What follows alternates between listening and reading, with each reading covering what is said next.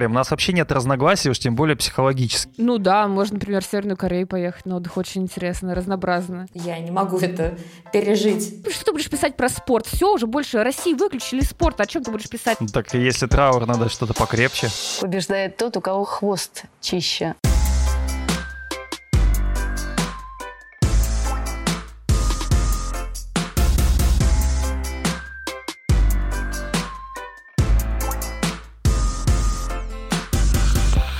Всем привет! Отличные выходные, прекрасная Москва, пью чаек в офисе sports.ru. Меня зовут Павел Копачев, редактор, редактор sports.ru, офис sports.ru.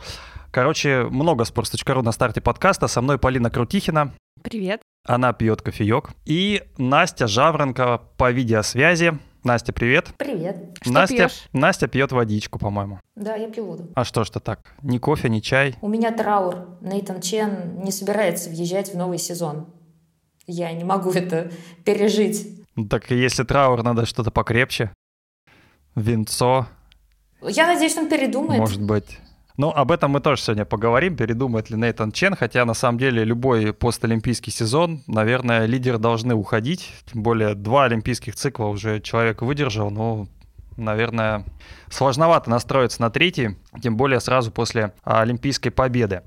А, Сегодня мы, как обычно, на старте подкаста обсудим новости. У нас такой, такой новый формат, скажем так, а, в новом сезоне. Все новое. Три новости, которые мы обсуждаем. А, Затем изменения в правилах. Сегодня главная тема, потому что скоро-скоро их уже, видимо, примут. В том числе любимый возрастной ценз. А Можно- какие-то уже приняли? Какие-то уже приняли. Ну, Полине виднее, это точно.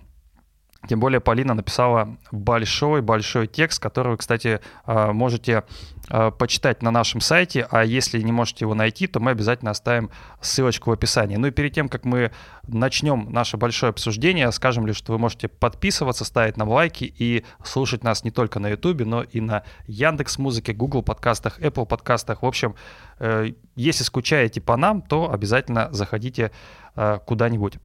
Итак, э, три новости, которые мы сегодня обсуждаем. Ну вот буквально перед тем, как прийти на эфир, а мы... Пришла срочная новость, просто breaking news, такая бегущая строка должна пробежать. Ну расскажи. Новая прическа Алены Косторной. Нету Ивана Кузнецова, который мог бы эту прическу обсудить, но она странная и по цвету, и по, по всему остальному. Ну, мне очень понравился комментарий, который висит э, как раз на нашем сайте а, под этой новостью о том, что это Этери плюс Саша, потому что там текстура волос как у Терри, а цвет волос как у Саши. Но в целом я сначала подумала, что это парик или розыгрыш. Ну такой огненно-рыжий цвет, я не знаю, что это, брейды или что это вообще, или... Я думаю, что это вплетенные такие прядки косички. волос к своим. Но на самом деле вот э, мне эта прическа в первую очередь напомнила героиню мультфильма «Храброе сердцем». Мне кажется, это вот сюда куда-то отсылка. Мне вот, когда я смотрю на такие прически, мне даже интересно, а это не мешает прыгать? Потому что это же такой вес, прям такое утяжеление мощное. Мне кажется, что там, ну, граммов 200, наверное, есть. Я, конечно, не взвешивала, но визуально выглядит очень тяжелым. А давайте вот прямо сейчас и позвоним Ивану и спросим, что он думает по поводу прически Косторной. Приветствую вас. Э, ну, Я, кажется, догадываюсь, по какому поводу вы мне звоните. Вы же мне по другим поводам не звоните, вам только волос какой-нибудь девки обсудить. Ладно, я шучу, ребят. В общем, э, я спонтанно, конечно, после этой картины вам так не скажу сейчас что-то умное, а, но в целом имеется, в общем, Два соображения. Первое, я думаю, что э, Елена Буянова никогда не тренировала спортсмена с такой прической. Не то что на льду, а вообще э, имеется в виду спортсмена, который когда-либо в своей биографии имел такую прическу. Мне кажется, это какой-то принципиально новый опыт для нее, и это должно быть очень интересно.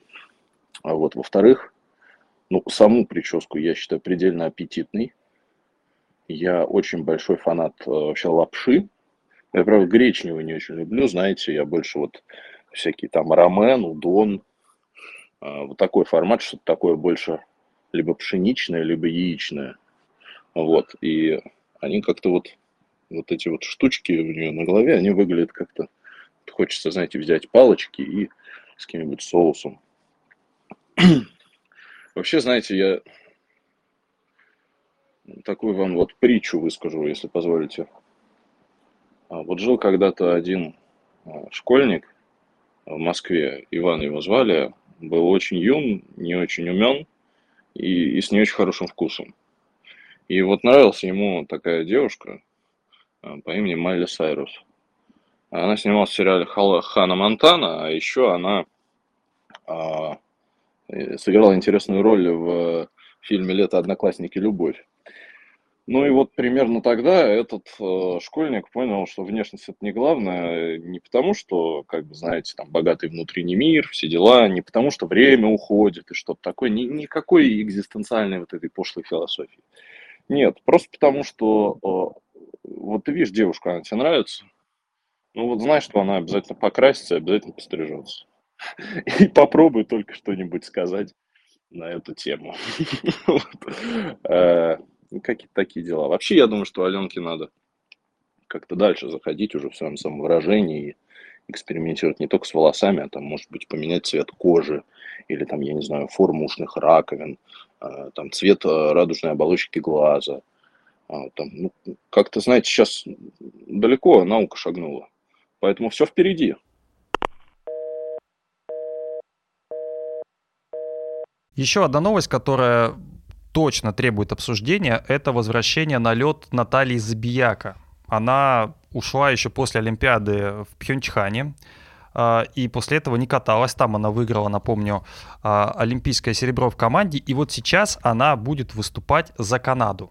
Вот сразу, конечно, накинулись на нее, что ага, она за Канаду будет выступать, а не за Россию. Но, в принципе, это логично, учитывая, что сейчас за Россию выступать э, сложновато на международной арене. И в том числе и партнер у нее канадец. И тем более, что Забияка уже меняла спортивное гражданство как раз на российское. Она же изначально каталась за Эстонию. В общем, нормальный выбор на самом деле. И учитывая, что сейчас не будет лучших пар, и в том числе, может быть, даже и китайских, то она может и ну, в пятерке-то точно быть. Ну, про нормальность выбора еще можно подискутировать, потому что партнер у нее, э, ну, такой довольно Специфичный, наверное, неправильное слово, ну, давай но скажем, не совсем подходящий ей по уровню. Понятно, лоховатый, что... лоховатый. Понятно, что есть э, истории, когда та же самая Алена Савченко берет Бруно Массо и делает из него олимпийского чемпиона, но э, тот э, партнер все-таки был уровень как раз выше изначально даже, чем младший, бра, младший брат э, Габриэль Дельман.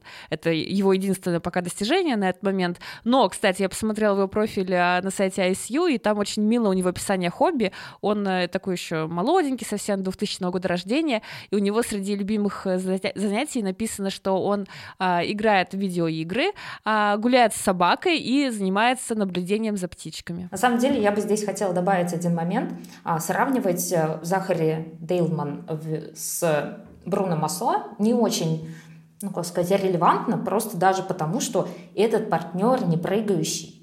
То есть он не просто молодой и не, не просто имеет э, ну, такой статус э, именно спортивной подготовки ниже, а у него есть действительно серьезный недостаток именно для парника. У него нет каскадов 3-2-2. И именно вот в первый, именно тройной прыжок он практически никогда не заходил. У него было две партнерши. И здесь э, очень часто э, делается акцент на том, что как же Наталья Забияка будет кататься с партнером, который ниже ее по статусу, да еще и канадец. Но здесь имеет смысл посмотреть именно с его позиции. То есть для него это, конечно, такой лотерейный билет. Возможно, а с предыдущим партнершем у него были проблемы именно с тем, что именно партнерши не прыгали, и ему не давали раскрыться. Но, скорее всего, э, здесь вот нужно очень хорошо посмотреть э, именно в будущем, как они попробуют и скатаются с Натальей. Но здесь есть еще один нюанс. У Збияк тоже прыжки не супер классные. У них тройной тулуп э, в каскаде как раз 3-2-2 с Энбертом был довольно стабильным, а вот Сальхов у них последние годы вообще не шел, и они на Олимпиаде в командном турнире делали двойной Сальхов специально, чтобы просто не ошибиться на тройном, потому что он у них совсем разладился, а, и безопаснее было прыгнуть двойной, хотя он стоит э, совершенно копейки. Поэтому с прыжками у них у обоих будут большие сложности, и непонятно, сколько они вообще будут на этом получать. Но другое дело, что действительно, если не будет российских российских пар и еще китайский, непонятно в каком статусе, и кто из них еще не ушел на пенсию, тогда, наверное, хватит и каскада 2-2 и двойного сольного прыжка. Тут я бы даже еще отметила, что если примут э, поправку о секвенции, а, то в этом случае, конечно, у пары может все получиться, потому что как раз у Захари Дейлман у него э, один из ключевых прыжков — это двойной аксель. Ну, не знаю, мне кажется, за 4 года А наверняка, если брать вот этот переход, то это такой долгосрочный проект. Наталья Забияков с своим э, Захари сможет э, каким-то образом за 4 года какие-то прыжки поизучать. И, ну, в общем-то, учитывая, что конкуренция в Канаде не какая-то гениальная, то есть все шансы, по крайней мере, на один олимпийский цикл обеспечить себя вполне себе приемлемой работой. Вопрос в том, какие у нее цели. Может быть, она вообще хочет немного Гражданство покататься. получить канадское. Да, и получить гражданство и заниматься тренировками. Допустим, э, был же пример, когда Любовь Илюшечкина переехала в Канаду, и у нее, не могу сказать, что хорошо сложилась ее спортивная карьера после переезда, хотя у нее были неплохие партнеры, но она вышла замуж, получила, по-моему, как раз тоже гражданство и спокойно сейчас живет в Канаде, работает. Но пока Наталья вообще никак не комментирует этот переход под канадский флаг, и поэтому, мне кажется, тут загадывать очень рано, как закончится эта история и не будет ли каких-то препятствий для перехода, действительно. Потому что наша федерация ведет себя достаточно странно и выдает ехидные замечания, связанные с а, тем, что необходимо получить релиз, а, несмотря на то, что а, Збияка не выступала за Россию уже на протяжении трех лет. Ну, я думаю, что в данный конкретный момент вряд ли федерация будет прям чинить какие-то препятствия, просто потому что это ну, как-то не по-человечески, что ли, учитывая, что непонятно, сколько наши э, спортсмены не смогут выступать на международной арене, это А, ну и Б, в том, я думаю, что Забияка, даже если вот вдруг сейчас будет, не знаю, максимум свой выдаст, она все равно ну, не попадет ну, в топ-3 пар. Это очевидно, что есть э, более серьезная конкуренция. А в Канаде, в Канаде такой конкуренции я, по крайней мере, не вижу. Давайте про Америку поговорим потому что, ну, в общем-то, с чего мы начали наш подкаст, Нейтан Чен, Нейтан Чен заявил, что пока не знает, вернется ли, и нужно найти ему какую-то мотивацию, что сейчас он погрузился в учебу. Ну, в общем, вот он такой ботаник, и этот ботанизм, он, в общем-то, может и повлиять на карьеру. Мне ты, кажется, Настя, что думаешь? ты не совсем верно интерпретируешь его слова. Мне кажется, он не столько хотел бы погрузиться в учебу, потому что он такой уж ботаник. Он хочет пожить обычной жизнью, завести друзей, а, ну, просто посмотреть, что есть а еще, кроме фигурного катания. Слушай, ну, достаточно сложно, мне кажется, а, действительно поддерживать какие-то очень близкие отношения, если у тебя постоянно тренировки, разъезды, на тебя давит ну, психологический груз того, что тебе нужно то на Олимпиаду, а, то на чемпионат США, то тебе нужно на чемпионат мира Тяжело общаться ну, слушай, с человеком, Трусов, который... Трусовой Кондратюку это не мешает. Э, Синицыной Коцелаповой тоже, я думаю, что, в принципе, и Алине Загитовой тоже ну, не мешает. ты знаешь, вот э, Синицына Коцелапова не мешает, потому что они катаются вместе и проводят время много вместе, понимают проблемы друг друга. Трусова Кондратюк. А, а с Трусова Кондратюк из-за этого появилась целая куча разговоров о том, что Трусова переходит к Соколовской. Как бы понимаешь, то есть э, почти всегда речь идет о том, что люди много общаются и хотят проводить время вместе. Э, Нейтан Чен не сможет свою девушку пригласить на каток и сказать, а давай, пожалуйста, попрыгаем тут флипы, например, четверные, вместе. А что, он ее, он ее посадит за парту рядом и будет вместе учить э, какую-нибудь, не знаю, там историю или литературу или экономику? Почему нет? Ты хочешь сказать, что ты так О. не делал в свои юношеские годы, студенческие? Ну, литературу и историю точно не изучал. Не, ну ладно, давай пойдем дальше. Вот, например, он э, не возвращается на каток и продолжает ну, обучение. А, это явно такой момент, когда человек задумывается о том, что, что я буду делать после того, как, э, например, я буду кататься, кататься в шоу, э, там 10 лет карьеры, э, потом еще 10 лет шоу. То есть, ну, какие перспективы у фигуриста, как правило, если он не продолжает учебу, тем более Нейтан Чен учится в очень крутом вузе? Ну, не знаю. Полин, ты что думаешь? Может быть, просто мотивации реально нет. Ну, слушай, два сезона он почти все выиграл, и сейчас нужно опять начинать все заново с одной стороны, не видно каких-то соперников, которые прям вот готовы его вытеснить. А Илья Малинин? Илья Малинин. Ну, Нет, конечно ну, ладно, же, Юма Кагияма, понятно, ну, слушай. Малинин пока еще не соперник того уровня, на котором находится Чен. Он перспективный, он, безусловно, может вполне себе и даже олимпийским чемпионом стать, но Чен вряд ли считает, что Малинин действительно тот человек, который будет с ним бороться, как боролся Ханю, например, в 2019 том же самом году. По поводу Чена, ну просто это настолько ожидаемо было, все прям подводило к этому, и Аурутюнян в своих интервью заявлял, что он рекомендовал Чену завершить карьеру, и Нейтан тоже еще во время всего этого цикла как-то периодически делал намеки, что он выберет учебу. Поэтому я не удивилась, когда это прочитала, но, понятно, расстроилась, потому что я уже много раз говорила, что Нейтан Чен мой любимый одиночник, а не тот, про кого вы думаете и все время пишете в комментариях. А про кого? Про кого пишет? Я про кого Пишут, думаю? что у тебя и у нас с Настей, что у нас э, психологические разногласия, и, возможно, нам стоит... Друзья, не верьте, не верьте таким комментариям. У нас вообще нет разногласий, уж тем более психологических. Мы живем душа в душу. Ну, Паш, ну мы тебя перебиваем, Даже да, Настя. обижаем. Ну, твоя минутка славы, Это да, можешь пожаловаться. есть в этом, есть. Не, ну вот здесь я готов, не, пожаловаться не готов, но все-таки, наверное, слушатели наши внимательные. Я тоже соглашусь. Перебиваешь, вот ты опять перебила сейчас. Прости, пожалуйста. Короче, я на самом деле сейчас открыл и завис на вот таком посту, называется «Наши фигуристы в отпусках». А, Смотрю здесь вот э, полуголые тела. Туктамышева, Тарасова отдыхают на Мальдивах. Э, Жаль, что, кстати, нельзя вот передавать, да, у нас аудиоверсия, так была бы видео там или можно было бы показать. Э, Сложный маршрут Алины Загитовой. Сначала она побывала на Мальдивах, играла в теннис, а, Затем она плескалась в бассейне, потом она какие-то платья примерила, а потом на день рождения отмечалась Щербакова Усачевой в Дубае уже переместилась. А далее, кстати говоря, вот смотрю, Трусова есть. Трусова, конечно, отдыхает не с ними. Валиева после Дубая отправилась в Египет. Такой сезон отпусков. Синицын и Коцалапов тоже, кстати, в Дубае. Не раздражают такие направления одинаковые? Дубай, Мальдивы. Никто не летит куда-нибудь в Майами, условно. Опять я тебя перебила, прости. А, Я думаю, что с Дубаями нет никакой сложности, потому что э, именно туда летают самолеты, прямые рейсы. И, в общем-то, здесь у меня нет никакой загадки. А вот почему Мальдивы? У меня была в какой-то Паш, момент... меня вообще удивляет формулировка, а не раздражает ли такое однообразие? Паш, раздражает, типа, в 7 утра на Выхино ехать каждый день? А, ну да.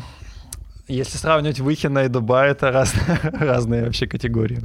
Слушай, но есть э, какие-то более, скажем так, интересные страны, более туристические, ну да, что ли. можно, например, в Северную Корею поехать на отдых, очень интересно, Ну, почему сразу разнообразно. Северная Корея? Есть Армения, есть просто Корея. Нет, ну погоди, видишь, чем ос- такой важный аспект? И, кстати, Лиза Туктамышева в своем инстаграме, запрещенная социальная сеть Российской Федерации, а, отмечала это. То, что когда ты катаешься постоянно на холодном льду и проводишь кучу времени на катке, тебе, естественно, хочется побыть в теплом море. А где ты найдешь теплое море, а, там, я не знаю, в марте что-то там предложил Корею Южную, я не уверена, что ты там поплаваешь с кайфом весной. Узбекистан. Там всегда хорошая погода, прекрасные люди, архитектура великолепная. Но нету моря, наверное. Я не была, честно, на Мальдивах, и я бы вряд ли поехала, даже если бы А куда бы ты поехала? тебя сейчас прям вот, вот прям сейчас билет. прямо Вот сейчас прям сейчас, куда бы ты поехала? я по Италии скучаю. Ещё я куда? в Норвегию бы съездила, в Данию съездила, я там не Какой была. разброс? Италия, Норвегия. Да. Настя, ты бы куда поехала? Я У тебя море рядом, тебе не надо, в страны. принципе... Я бы поехала в Японию. У меня из-за пандемии сорвалась поездка в Японию. У меня уже были билеты на руках, и мне их пришлось сдавать. Было очень обидно. А Китай? В Китае я была, там тоже очень классно, но сейчас туда лучше не ездить. Поэтому я даже понимаю э, ИСУ, что они отменили э, этап там, э, Гран-при, потому что, ну, если у них там так поехала крыша на фоне коронавируса, то, в общем, тяжело. Ну, я так понимаю, что это не ИСУ отменил, а, Китай, Китай Китай сам, сам да. отказался, потому что Китай, на самом деле, это очень забавная история, отказался от проведения Кубка Азии по футболу, который должен был пройти в 2023 году, летом, то есть через год. То есть они Ну, настолько Китай уже далеко сразу отменилось. планируют э, сходить с ума по коронавирусу, что Да, да. Вот э, это обсуждают в том числе в китайских СМИ, что, Может, мы уже к этому моменту будем сходить с ума по оспе обезьян? ну, надеюсь, что нет. По крайней мере, не хотелось бы этого. Ладно, давайте мы э, обсудили, в общем-то, наверное, хотя нет, мы не обсу- обсудили мы. День рождения Алины Загитовой не обсудили, ее С днем чемпионессой рождения назвали. Алины Загитова. Я думаю, что если мы не поздравим Алину с днем рождения, тут э, многие обидятся из наших слушателей, но отметила Алина свое 20-летие. Конечно, шикарные танцы. И, честно говоря, отметила это наверное, в компании Анны Щербаковой. Это что значит? э, Чемпионы притягивают друг друга или как? Ну, там не только Аня была, там еще была Даша. Усачева. Да. И еще кто-то был. Я. Сестра Ани Щербаковой. Я думаю, что это был отличный момент для того, чтобы поделать много классного контента в ТикТок и в Инстаграм, потому что как раз когда ты находишься за пределами Российской Федерации, там все отлично работает. А что, вот я не могу в Российской Федерации контент классного наделать? Ну, выложить, конечно, я его не смогу. И то в Инстаграм-то смогу. Но если уж Дмитрий Что Песков, если уж? Дмитрий Песков пользуется VPN, то почему остальные не могут? Так что пользуемся, друзья, тем, тем, чем удобно, и слушаем нас тоже там, где вам удобно. А, Продолжаем наш э, подкаст и поговорим, наверное, на главную тему, которую сегодня мы, в общем-то, ра- ради нее мы сегодня собрались, приехали в этот субботний вечер. А что, не ради темы про Мальдивы и Дубай? Ну, вот на самом деле наши слушатели правильно написали, что вот такие темы лучше обсуждать э, с Ваней Кузнецовым. Потому что вы сразу не хотите этого делать. Ни Мальдивы, ни Дубай. Сразу предлагаешь вместо Мальдив поехать на- в Северную Корею, например. А мне на самом деле интересует этот вопрос, ну, потому что мне кажется, что я понимаю эту охоту за морем, но есть такой футболист, вот Гжегош Крыховик, который играл в Локомотиве московском, потом в Краснодаре, а вообще выступает за сборную Польши. И он всегда проводит отпуска в каких-то совершенно а, чумовых странах. Там, например, Эфиопия, Танзания. а, может поехать э, куда-нибудь, э, не знаю, там, в Азию. То есть для него главное это посмотреть мир, там, туризм. а Они вот с женой постоянно катаются. А у наших фигуристов все очень просто. Я вот единственное сегодня у э, Козловского увидел, что он гуляет по Москве и говорит, какой прекрасный город. А вот а Байкова, кстати говоря, отдыхает На где-то в другом Мальдивах. месте, на Мальдивах. Паш, а не может знаю, быть, может, Дима потерял ее? Паш, а может быть все дело только в том, что вся компания едет на Мальдивы и все присоединяются, потому что хотят потусить вместе. Ну или еще... А я думал, ты скажешь, что это просто дешевый тур какой-то и Слушай, на- насчет дешевого тура я могу еще предположение одно сделать. А, на Мальдивах есть а, какой-то отель, в который несколько лет назад ездил Евгений Плющенко с семьей, и там есть пластиковый каток. На этом пластиковом катке, а, ну, то есть с пластиковым льдом, там Евгений Плющенко давал Ну, несколько мастер-классов. катался на пластиковом катке на Евровидении. Ну, Так что ему это все знакомо. Да, все то же самое. А, Он давал там мастер-класс. И, может быть, наши фигуристки, в том числе, приезжая в такой отель, имеют с ними какой-то контракт. Выступил один вечер, неделю живешь в отеле. Почему нет? Но все, что случилось в Мальдивах, остается в Мальдивах. По крайней мере, в социальных сетях мы подтверждения этой версии не видели. Поэтому я все-таки больше склоняюсь к первому варианту, что они едут туда ради друзей. Слушайте, я не слежу за инстаграмами зарубежных фигуристов, а они где отдыхают? Тоже на Мальдивах? А многие отдыхают с семьей. Вот Там, это... там, там. Нет, серьезно, там, ездят на семейные Вы всякие тоже не выезды. следите, похоже. Но американские Ну, например, фигуристы куда? в основном ездят по Америке. Они ездят э, в национальные парки и так далее, но опя- опять-таки они, как правило, делают это с семьей. А наши фигуристы в основном ездят без семей. В том числе даже вот э, этот знаменитый выезд, где Камила Валиева поехала э, в компании ну, других фигуристов и без сопровождения родителей. Ну, потому что, по крайней мере, в женском одиночном средний возраст наших представительниц такой, что у них семьи своей еще нет и быть не может. Нет, в данном Но случае я имею в виду именно родителей, братьев, сестер. То есть американские фигуристы ездят э, со своей ну, основной семьей, а не со свежеприобретенной. Вот все равно, когда я говорю Трусова поспорила, мне удивительно. Я вот из всех фигуристок, которые э, катались, думал, что ну Щербакова может первая презентовать парня. Ну понятно, там Алина Загитова, она кого-то презентовала, ну как-то очень тихо. А, Медведева, не знаю, там, А Косторная. презентовать это для тебя что? Ну вот выложить такое вот сердечко и сказать, ну вот смотрите, мы вместе. там. Ну, ты же понимаешь, что началось с того, что их уже подловили в каких-то ресторанах, да сфотографировали неважно, из-под тишка. неважно. Ну, Ну, то есть, может быть, они бы еще долго ничего не выкладывали, но здесь уже просто Ну, все это уже, было понятно. это уже, это уже догадки и загадки, а я просто констатирую факт. То есть никто, кроме Трусовой. Вот меньше всех я подумал на Трусову, кстати говоря, не потому что она какая-то там чем-то отличается, но вот просто вот в моем Да, хотя ты рейтинге... любишь посвящать половину подкаста тому, как, как тебя раздражает Александра Трусова. Нет, не, не сама Трусова, Паша, а ее поведение на. Олимпиаде. Это другое дело. Ты бы еще, наверное, про Михаила Конечно. Калиду сказал, Может что быть, он никогда бы, наверное, не нашел себе жену, а он, тем не менее, женат. Да нет, я вообще рад за, за Калиду, что он женат и не выкладывает никаких фотографий в, в соцсетях. Вот. Но в моем рейтинге Трусова была последней, кто может презентовать кого-то с сердечком, и она это сделала первой. Поэтому меня это до сих пор мне от этого бомбит. Ну, просто интересно. Нет, меня в целом смущает, что ты составляешь рейтинги а, вероятности того, что кто-то запостит сердечко в свой Инстаграм. Ну, почему бы нет? Ну, то есть, это же всегда интересно. Паш, ты Если не в бы- том СМИ работаешь, это- я поняла твою проблему. А в каком, в каком надо? Спид-инфо. Так его закрыли. Так бы я, так наверное... ради тебя надо открыть еще раз. Какой-нибудь как раз сплетник, делать. есть такое еще СМИ. Сейчас нас опять захейтит с Настей, что мы на тебя наезжаем. А на самом деле Это- нет. Мы Да. наоборот пытаемся И- придумать новое направление для перезагрузки твоей жизни.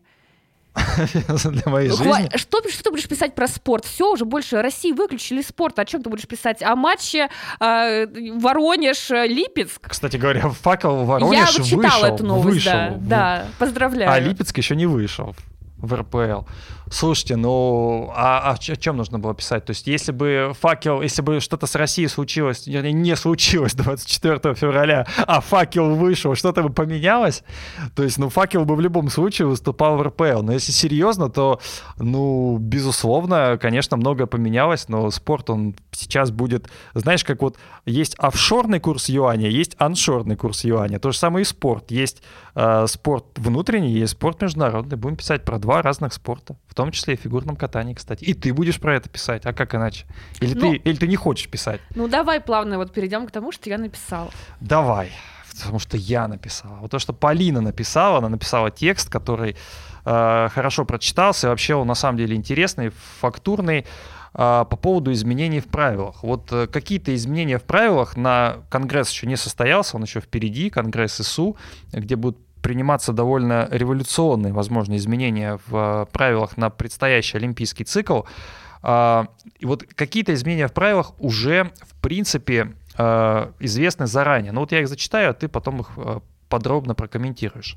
А В танцах на льду ввели новый хореографический элемент – прыжки с помощью ассистирующего партнера. Для взрослых танцоров убрали обязательный паттерн, это главное мерило технического мастерства дуэтов. Наконец, специальным основанием для снижения надбавок за качество прыжка будет смена ребра между прыжками в каскаде и касание льда свободной ногой.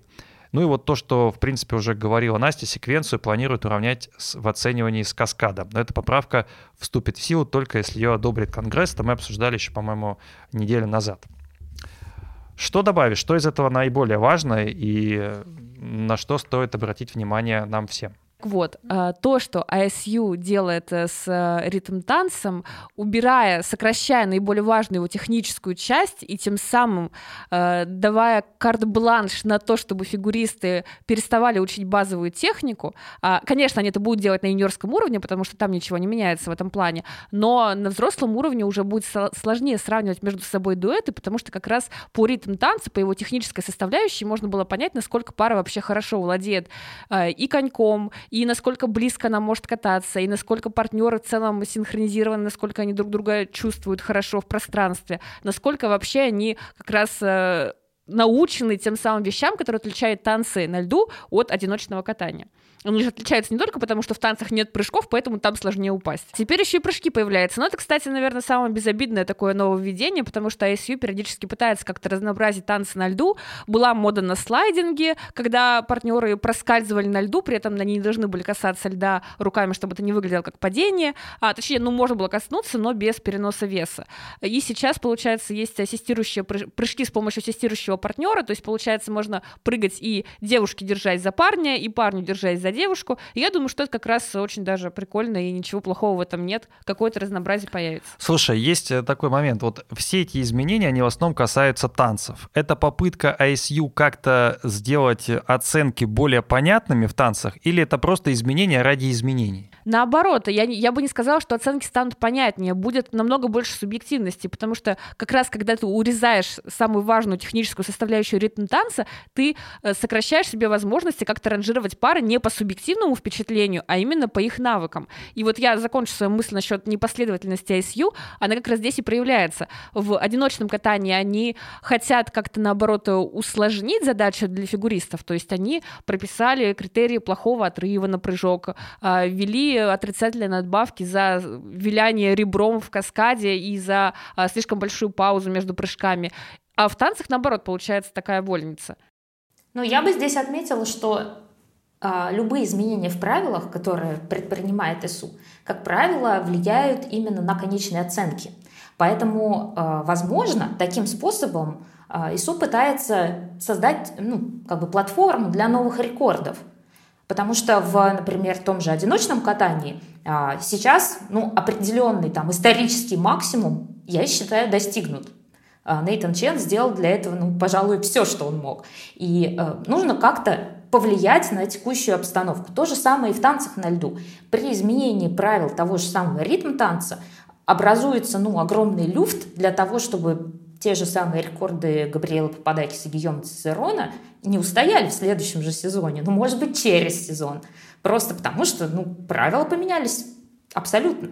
А, более того, я бы хотела сказать еще такую вещь. А, Скорее всего, э, для танцев на льду все вот эти изменения ISU вводят для того, чтобы привнести новые возможности для появления пар из других стран.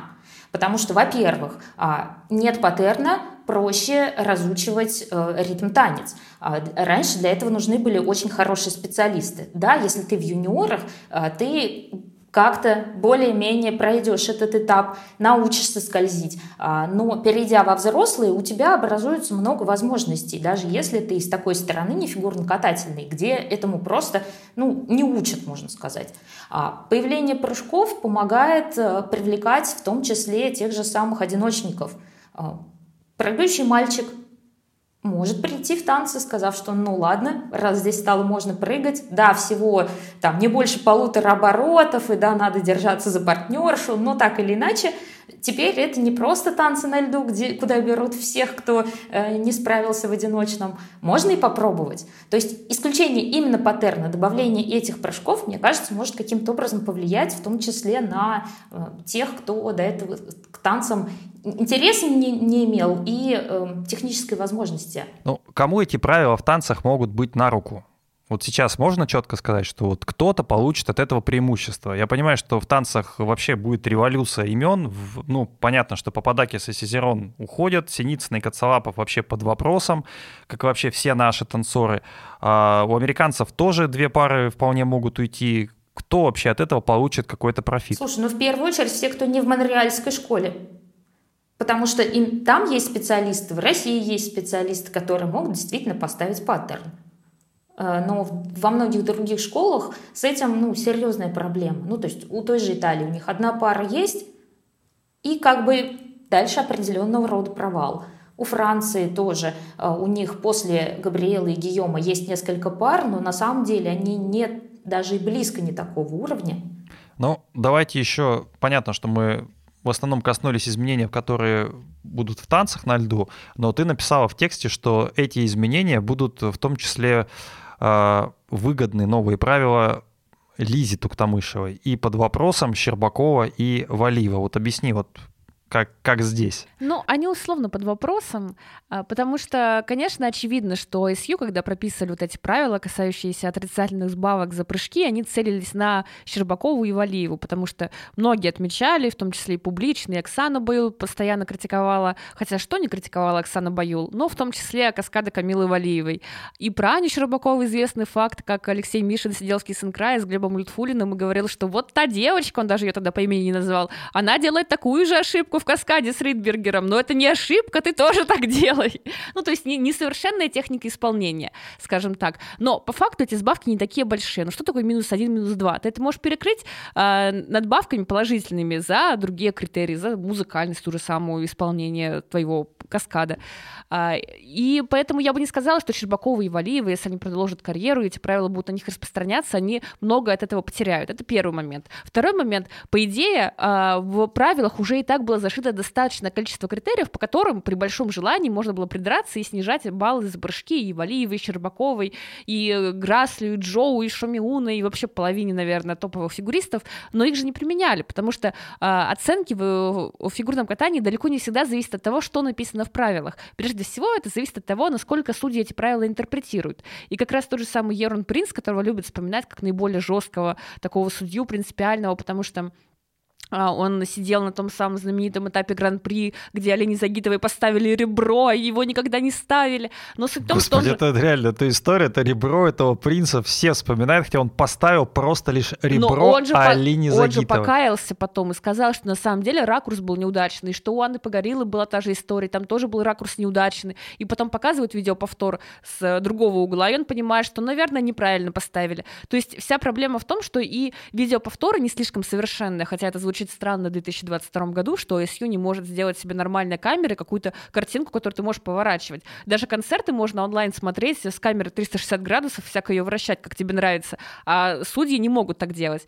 Поэтому я бы сказала, что пока не изменится как раз мышление судей и сама практика, и SU ничего не будет с этим делать, не будет наказывать судьи, не будет устраивать какие-то публичные разборы, именно разборы, а не разборки, чтобы для зрителей понятно объясняли, что произошло, а не то, что они там собрались и начали мутузить друг друга за ребро Алины Загитовой. Поэтому пока вот этого всего не будет, то совершенно без разницы, пропишут минус один, минус два в критериях оценивания э, GOE или не пропишут. Ну, давай про Лизу Токтамышеву я сразу перейду от пламенной речи. А я бы здесь хотела добавить, что на самом деле, а, если ISU добавляет какие-то усложнения по прыжкам, а, более строго собирается их оценивать и так далее. И если действительно начнет их оценивать более строго, то одновременно они в правила вшивают и дополнительные критерии, по которым GOE можно поднимать. То есть, например, к одиночникам а, в вращении они добавляют, что сложный выезд из вращения теперь дополнительная черта. Или, например, у них есть еще, ну, будет решаться опять-таки на Конгрессе, а, Насколько хорошо дорожка шагов покрывает лед и насколько у нее красивый рисунок, тоже может быть теперь а, дополнительным плюсом для э, оценок Гоя. И опять же, то есть здесь мы можем немножко убрать, здесь добавить. И по сути своей, а, э, если система будет работать так, как она и задумывалась, то есть строго будут оценивать прыжки, то тогда все будет ну, в гармонии. Но если же и на прыжки по-прежнему начнут смотреть, ну так, моргая время от времени, а при этом за те же самые дорожки шагов будут а, делать надбавки именно за покрытие льда и за красоту рисунка, то получится, что эти правила не стали строже, а наоборот стали еще более лояльнее. Давай про Лизу. Я немного сейчас повторю, секунд 30, наверное, предыдущего нашего подкаста, потому что я делала такой тизер того, что будет происходить сейчас. Ну, в общем, а почему эти правила выгодны для Лизы? И на самом деле они их еще, ICU еще их не принял. Как раз это единственная поправка, которая, должна устоять на Конгрессе, и только тогда она уже появится в официальном регламенте.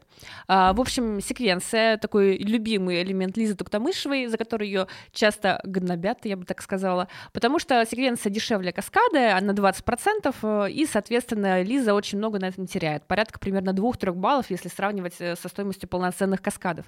А, и вот сейчас секвенцию хотят уравнять в оценивании с любыми каскадами, то есть э, неважно, прыгаешь ты двойной аксель, тройной сальхов или тройной сальхов плюс двойной аксель, ты все равно будешь получать одинаковую сумму, потому что от перестановки слагаемых уже ничего меняться не будет. А, и это выгодно не только для Лизы, но и для некоторых других фигуристов, которые делают секвенции, в частности, Марая был, например, на последнем последнем чемпионате мира делала секвенцию, и если бы ей ее считали уже по такой вот нормальной, утвержденной по обновленным правилам стоимости, она бы даже могла побороться за бронзу очень плотненько а, с Алисой Лью. И Ханю, допустим, тоже он любит экспериментировать с такими секвенциями, но уже на более сложном уровне, когда у него в секвенции не, извините меня, двойной аксель, тройной схальхов, а тройной аксель и четверной тулуп. А, и неизвестно, конечно, останется Ханю или нет, но если останется, это как раз тоже позволит ему свой контент делать более таким гибким и в том числе пробовать всякие необычные сочетания. В России есть еще те, кто прыгают э, в России? Кто-то еще делает секвенцию?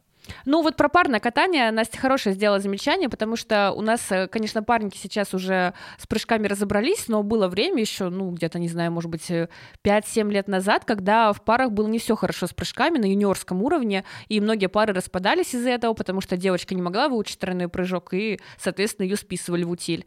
Но у нас есть пара Панфилова-Рылов, они, правда, пропускают очень много из-за травм, болезней, но у них как раз отличные парные элементы, как у взрослых, совершенно потрясающие. Э, точнее, даже не у каждого взрослого есть такие парные элементы, как у них. Но проблемы с прыжками. И если вот правила о секвенциях ведут, то им тоже будет попроще. А мне здесь кажется, что ISU обычно записывает как раз поправки по прыжкам и для пар, и для одиночников, но на самом деле вот именно эта поправка по секвенции, она именно на парников и рассчитана. Потому что э, ИСУ давно уже испытывает некоторый дефицит пар, мы можем заметить несколько достаточно ну, приличных турниров по составу одиночников, танцевальных пар, но одновременно с тем там совершенно отсутствует дисциплина пар а, или ну, там представлена там, от одной до там, пяти пар, что, в общем-то, ну, совершенно недопустимо в текущей обстановке, когда Россия выключена из э, участия в международных стартах, Китай тоже, очевидно, под вопросом, и если уже и наши не будут приезжать на соревнования, то э, ИСУ, скорее всего, очень беспокоится о том, как будет развиваться эта дисциплина и насколько будет у них участников набираться даже ну, там, на челленджеры те же самые. А почему вы вообще не сделать в качестве изменений каким-то образом поощрять тот же четверной аксель, его изучение, если есть уже попытки того же Хани, у того же Малинина, но ты сама при этом говорила, что разница между тройным и четверным акселем, она недостаточно а, большая, чтобы, в принципе, фигуристы а, пробовали и включали этот элемент, вообще пытались его изучать. Но у меня есть две теории. Первое, что СЮ, в принципе, очень консервативная организация, им пофиг. Ну, кто-то прыгает там на четверной аксель, ну, подожди, пытается. но если, если им пофигу, но они при этом какие-то вот совершенно э, малые изменения они пропихивают, а процент так вообще у них, не знаю, это прям какая-то красная тряпка. Почему здесь-то кажется какой-то очевидная вещь? Поэтому есть еще вторая теория, помимо консерватизма так. ISU. Вторая теория заключается в том, что а, ISU боится того, что четверной аксель, если сделать ему действительно какую-то а, очень большую базовую стоимость, и что стимулирует большое количество людей, в свою очередь, начать его учить, что это приведет э, к травмам. И такие травмы могут даже случиться на соревнованиях.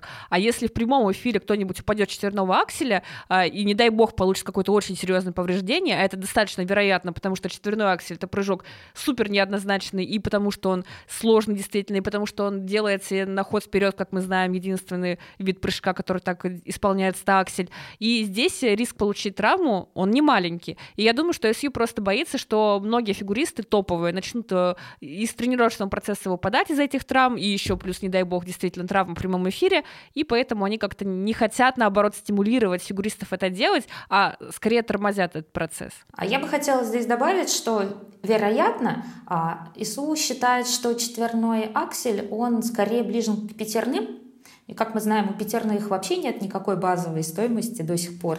А, они даже не пытались ее как-то назначить.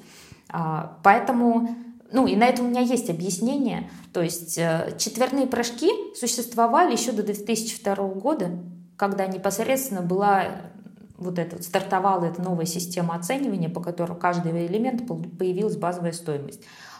Пятерных тогда, естественно, не было. Им не назначили никакую а, цену. И сейчас, когда, ну, то есть когда э, глава техкома тот же самый Александр э, Лакерник, он же больше математик, чем фигурист. Да, у него был какой-то там э, совсем в юности опыт катания на коньках, но так или иначе, э, как с точки зрения вот математики подойти к оцениванию там пятерного прыжка? И четыре с половиной оборота, скорее всего, он тоже где-то здесь рядом. У него сейчас есть некая ну, какая-то базовая стоимость, которую вот они туда-сюда двигали 13, 13,3, потом э, 15, теперь 12 с половиной. Но так или иначе непонятно ни как рассчитать для пятерного, ни как для четыре с половиной акселя а, базовую стоимость. Нужно умножать тройные прыжки на 2 или, может быть, на 3. То есть вот здесь вот, мне кажется, тоже есть какой-то такой момент, когда а, сам техкомитет не может просто понять, как оценить правильно сложность элемента. Помогите Александру Лакернику вычислить базовую стоимость четверного акселя напишите в комментариях, какой метод здесь нужно использовать. Метод. Давайте пройдемся по топу изменений в правилах, которые вообще когда-либо были и делали фигурку лучше и интереснее. Ну, понятно, что сразу вспоминается вот то самое судейство в 2002 году, которое привело вообще к полному полному изменению да, судейской системы. Сейчас уже непонятно, насколько это, ну, наверное, оценки 6-0, они были привычнее, потому что люди смотрели, понимали, там, о, там, 6-0 это хорошо, там, 5, там, условно говоря, 5,0 это плохо, да, там, или 5,8 это там хорошо, 6,0 это отлично. А сейчас вроде каждый элемент оценивается, мы, в принципе, понимаем, а, как он может оцениться, сколько могут судьи добавить, а, но, тем не менее, от этого судейская система не стала понятнее для простого зрителя. Ну и плюс ко всему, наверное, второй момент, который тоже сразу вспоминается, это та история, почему проиграл Евгений Плющенко в 2010 году и до сих пор, когда насколько же должны цениться четверные прыжки э, ценой олимпийского золота, как, э, в общем-то, делал эти четверные Плющенко, или вот э, какими-то другими вещами, которые позволили Лайсочку победить тогда в Ванкувере. Какие изменения в правилах, на ваш взгляд, они вот реально были революционными? Ну, я бы точно назвала, конечно, переход к новой системе оценивания, без относительно того, какие есть сейчас проблемы у нее, а там тоже немало всяких недостатков, которые в том числе связаны с объективностью судейства. Но если мы просто будем сравнивать систему 6.0 и ту систему, которая есть сейчас, то, конечно, система, которая есть сейчас, она более прогрессивная, она более объективная. И да, можно спорить с тем, более она понятна или нет для простого зрителя, для того, который включает Олимпиаду раз в 4 года. Но если мы будем унифицировать правила по такому критерию, тогда в таком случае нам придется в фигурном катании не просто выставлять оценки по принципу того, что выходит девушка в красивом платье с табличкой и там показывает, это супер, а это не очень хорошо. И очень понятно будет, очень доступно, если тебе девушка будет доносить в таком формате. Как Ring Girls выходит. Да, да, да, да, да. Но насколько это правильно для развития вида спорта, и увидим ли мы в таком случае на льду Сашу Трусову с, чет- с пятью четверными прыжками, я сомневаюсь. Поэтому в топе точно будет это изменение.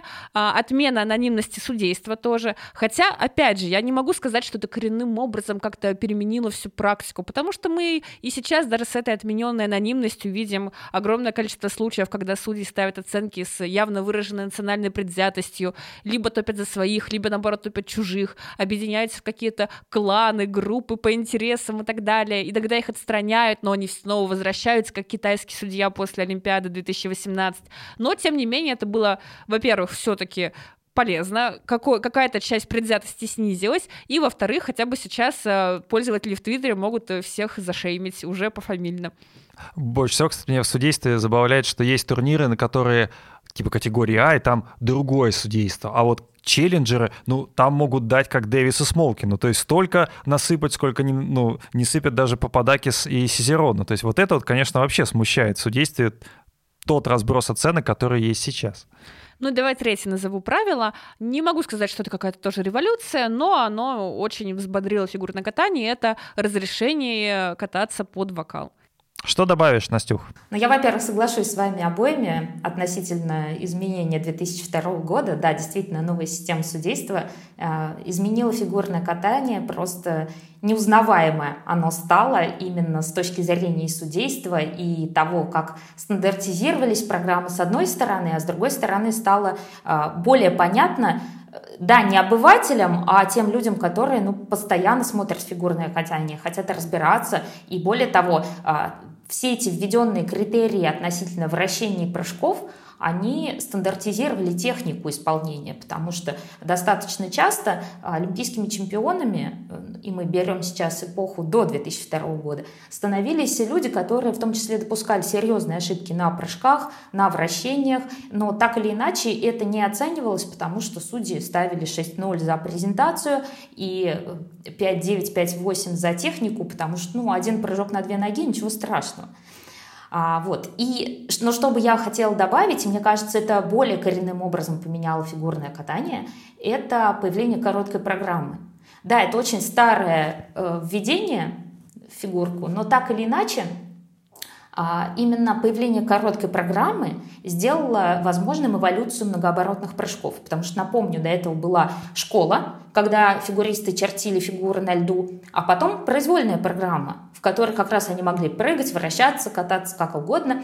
И а, очень часто школу, в том числе, не показывали по телевещанию, просто потому что было невозможно снимать, она шла там целый день, и очень часто а, был такой, э, была такая ситуация, когда фигурист э, выходил на произвольную программу уже заведомо э, лидером, хотя потом исполнял ее очень неудачно. То есть э, Олимпиада 72 года как раз поменяла эту систему.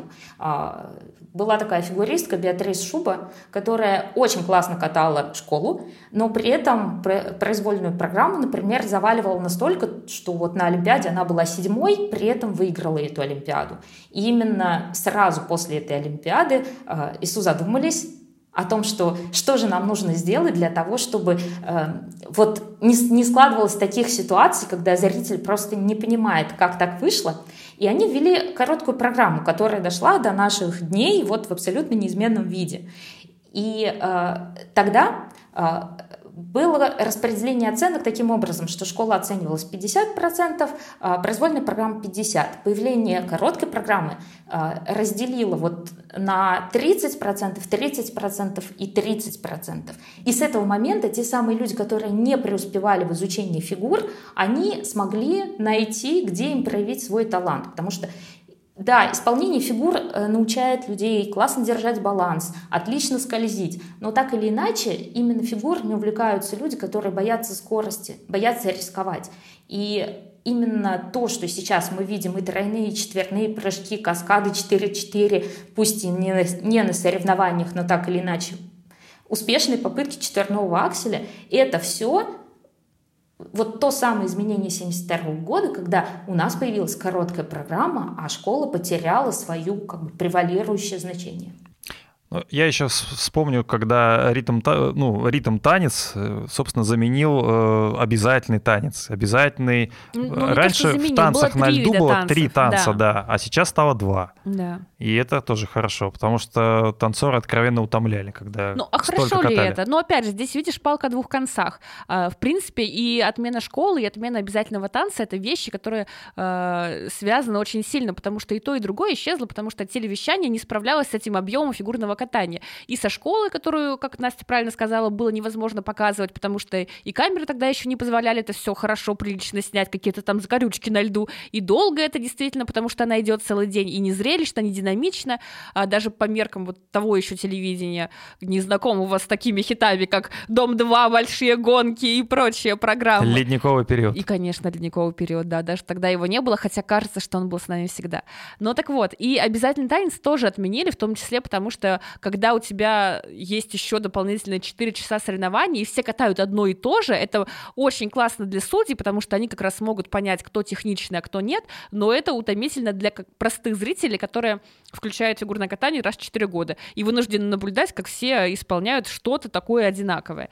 Но с точки зрения развития танца на льду, я бы вот не сказала, что отмена обязательного танца это э, настолько правильно, насколько ты это хочешь преподнести. Я бы, наверное, оставила обязательный танец для юниоров, как раз для того, чтобы они могли получить эту самую школу правильного катания в очень близких позициях, и потом на взрослом уровне ее уже убирала, потому что действительно телевещание, оно не согласится с тем, чтобы столько времени уделять танцам на льду. А я бы здесь добавила, что когда убирали школу, ее убирали именно из соревновательного куска, но многие э, тренерские штабы продолжали так или иначе заниматься школой со своими учениками. И это позволяло развивать очень качественное скольжение, и на самом деле это хорошо. А, поэтому я в данном случае, когда речь идет там о том же самом паттерне или в свое время вот об обязательном танце, я бы предложила ввести ИСУ что-то вроде квалификации у танцоров. А, возможно, с тем же самым паттерном. Это было бы и, с одной стороны, удобнее для судей, и э, позволяло развивать дисциплину именно в том направлении, что танцы все еще остаются именно ключевым, ключевой дисциплиной, где э, катание очень важно. И квалификацию же как раз хотят вернуть, по крайней мере, такое предложение вносили, и даже уже несколько последних лет это обсуждается, но ее хотят вернуть для всех видов, и не с точки зрения того, чтобы танцоры катали обязательно танцы, они будут катать тот же самый короткий танец только два раза. Давайте перейдем к, наверное, главному изменению, которое все ждут с нетерпением, это отмена возрастного ценза. а, ну, вернее, не отмена возрастного ценза, а скорее другой, другой, да, другой возрастной ценз, отмена того ценза, который есть сейчас, действующего. И это, наверное, больше всего бьет именно как раз по российскому фигурному катанию, потому что... Оно еще не добито? А, ну, будем верить, что еще не добито. Ну, зачем мы будем сразу какой-то пессимизм, вообще негатив э, в студии. Нет, просто, Паш, если наших фигуристов не допустят до соревнований в следующем сезоне и в позаследующем сезоне, то тогда нет смысла даже обсуждать возрастной ценз, потому что на своих внутренних соревнованиях мы можем делать все, что угодно. Мы можем пятилетних детей допустить соревноваться с Сашей Трусовой. Но я думаю, что в любом случае э, как-то ситуация будет меняться. Всегда же хочется верить во что-то хорошее. И даже если мы не будем выступать в следующем сезоне, возможно, там до чемпионата мира все как-то уляжется, и к чемпионату мира нас допустят, например. То есть мы в любом случае должны как как-то жить именно с мировыми а, правилами, а не пытаться что-то тут изобрести у себя. Я допускаю, конечно, что, может быть, сезон, может быть, два даже придется быть в изоляции, но, тем не менее, наступит такой период, когда нам придется возвращаться, и это возвращение, оно должно быть по тем правилам, которые действуют. И в этой связи, особенно учитывая, что если эти правила, этот ценз примут как раз вот на этом конгрессе, он будет действовать уже на ближайшей Олимпиаде в Италии.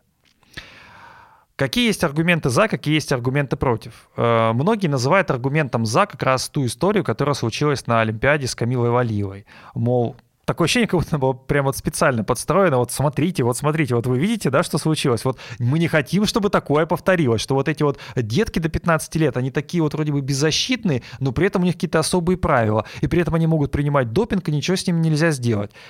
Ну, это же какая-то ахинея. Понятно же, что эта тема, она заранее мусолилась еще, наверное, до Камилы.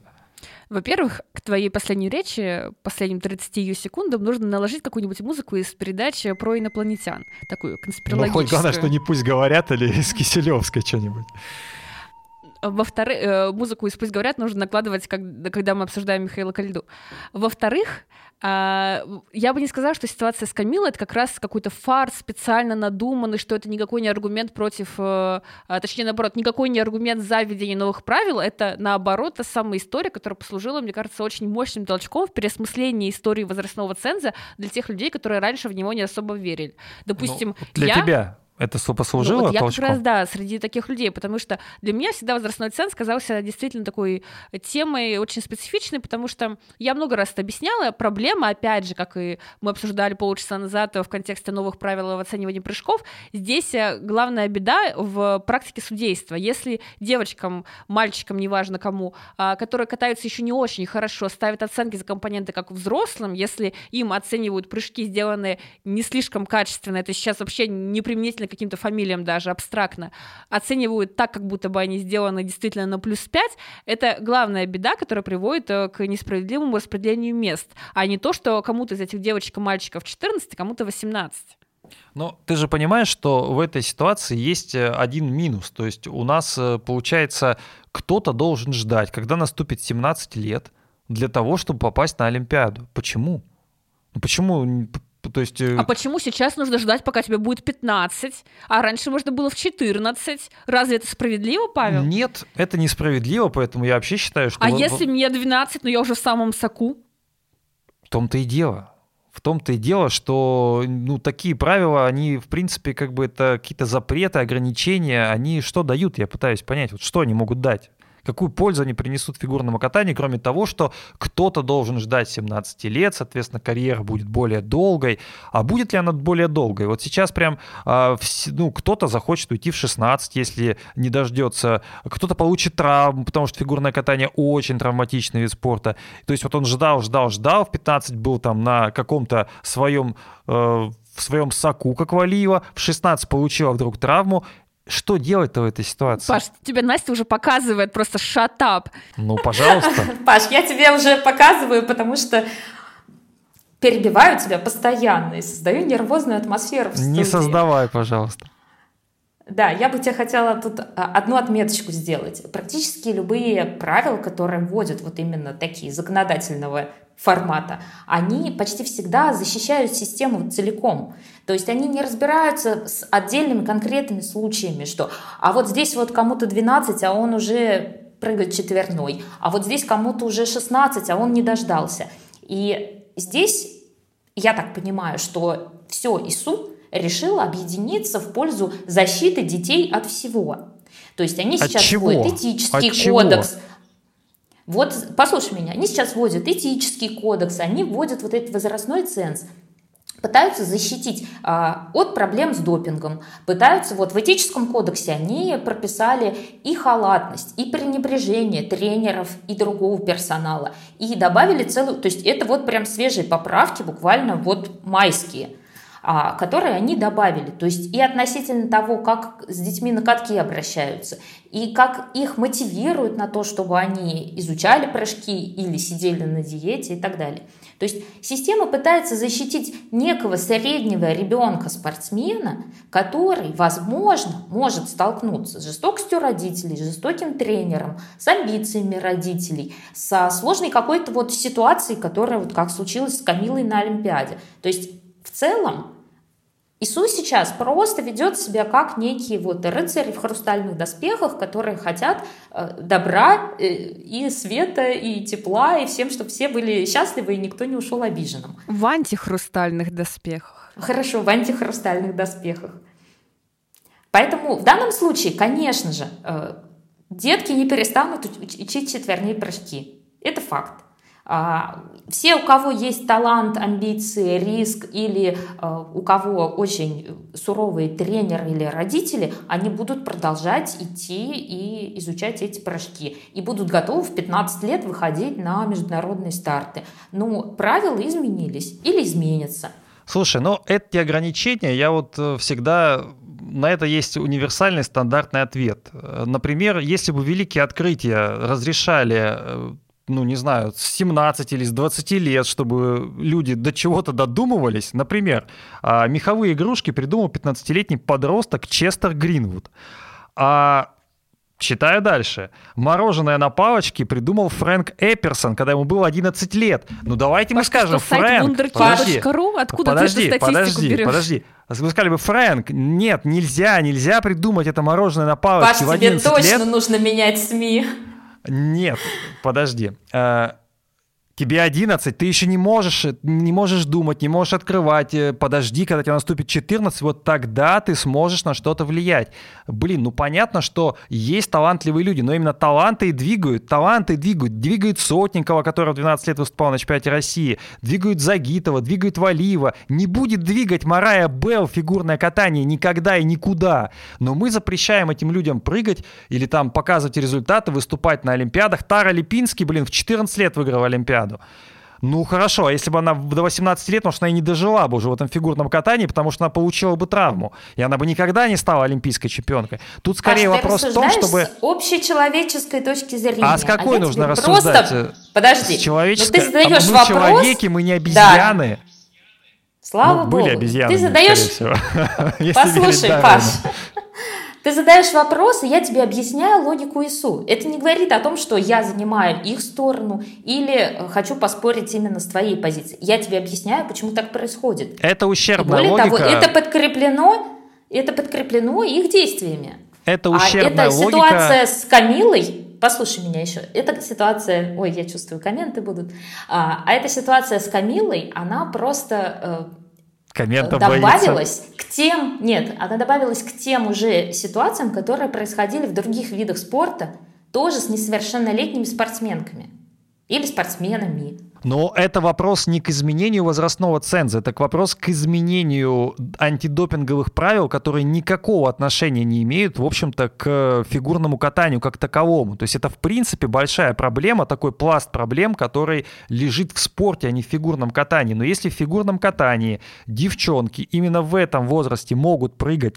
такие прыжки, а в 17 лет они могут их не прыгать, мы их никогда не увидим на Олимпийских играх. И странно поэтому, что Значит, Олимпийские... нужно вводить какие-то лиги.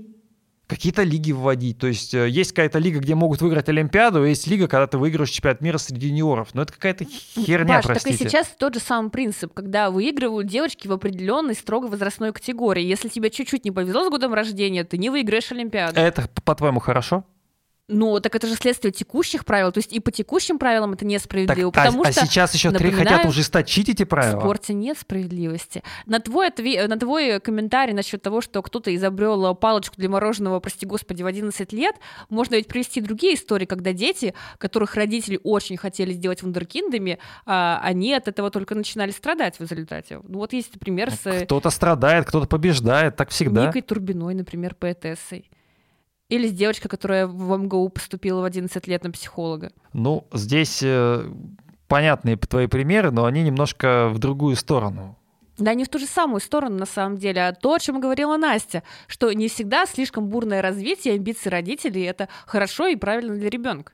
Мы таким образом отсекаем от такого вида спорта гениев и талантов. То же самое, что мы бы сказали там Лионелю Месси, что извини, только в 18 лет ты можешь подписать э, контракт. Извини, Паш, 16 смотри, уже не можешь. Есть Алиса Лью. Есть Алиса Лью.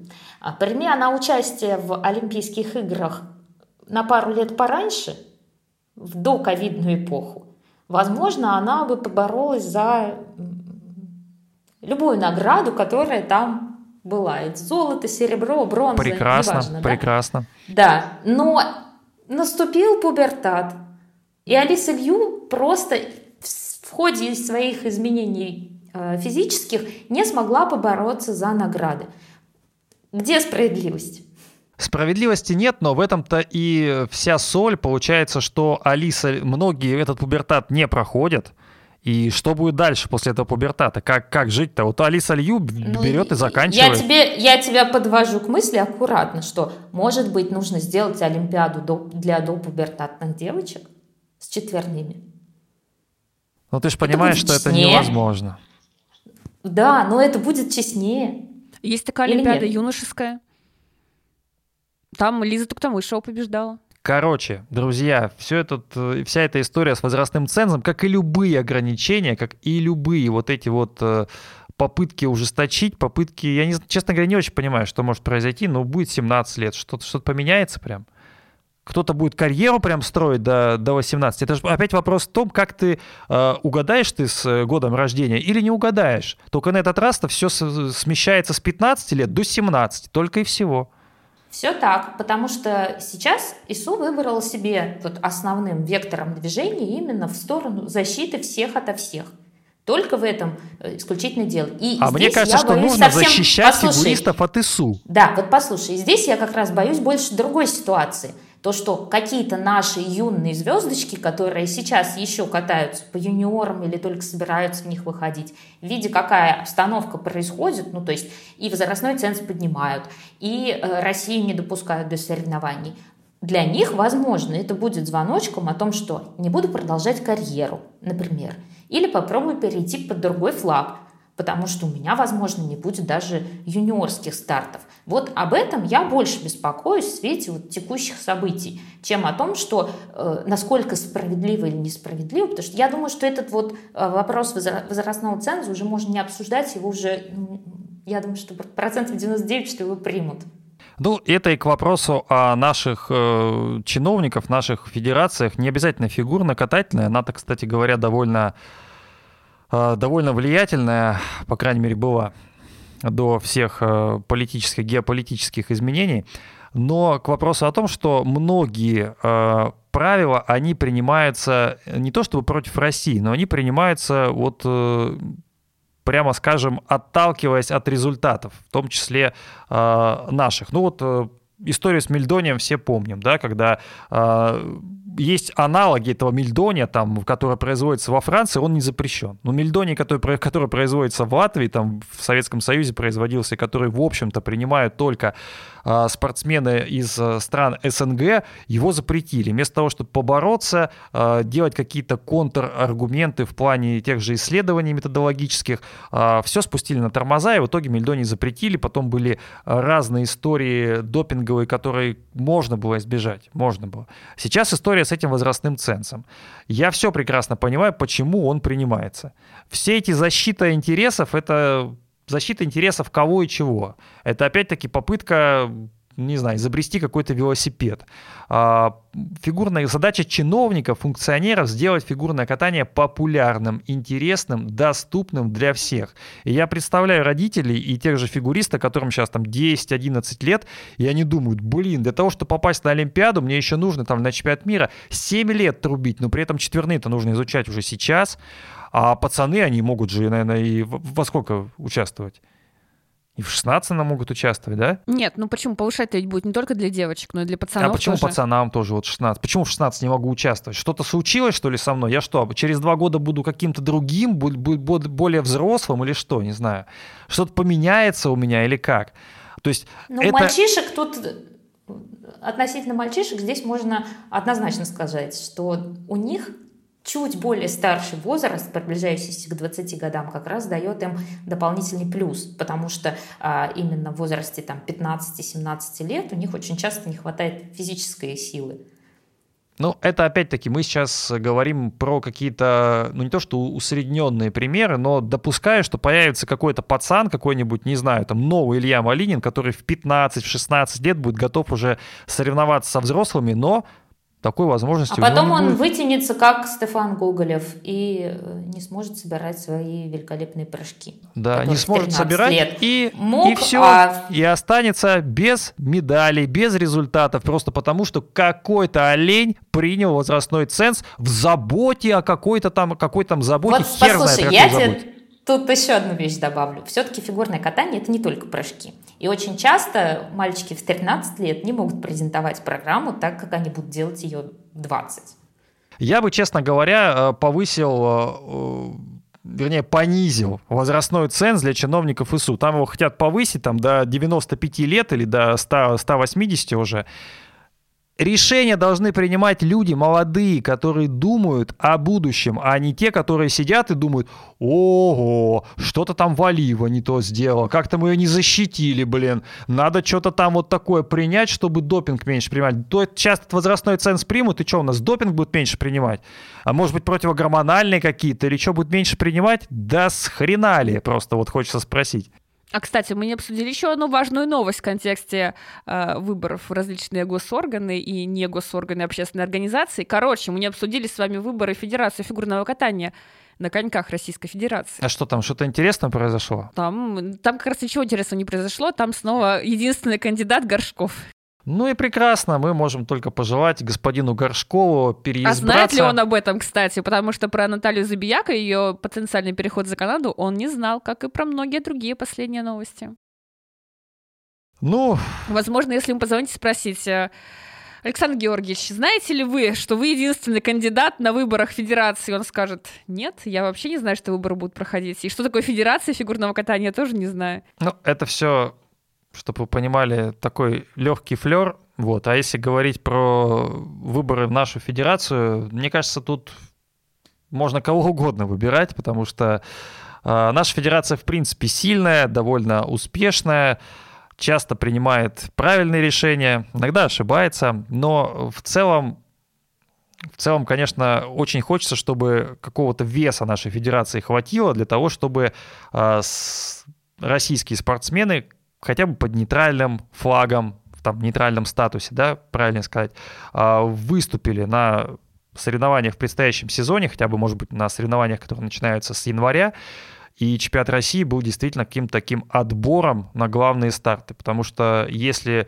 э, те же спортсмены не будут видеть перед собой какой-то четкий четкий план, четких турниров, на которые они будут, мо- могут выступить сильнейшими, то, в принципе, я соглашусь с Настей, что вот это может тоже повлиять на то, стоит ли оставаться в фигурном катании, нужно ли выступать.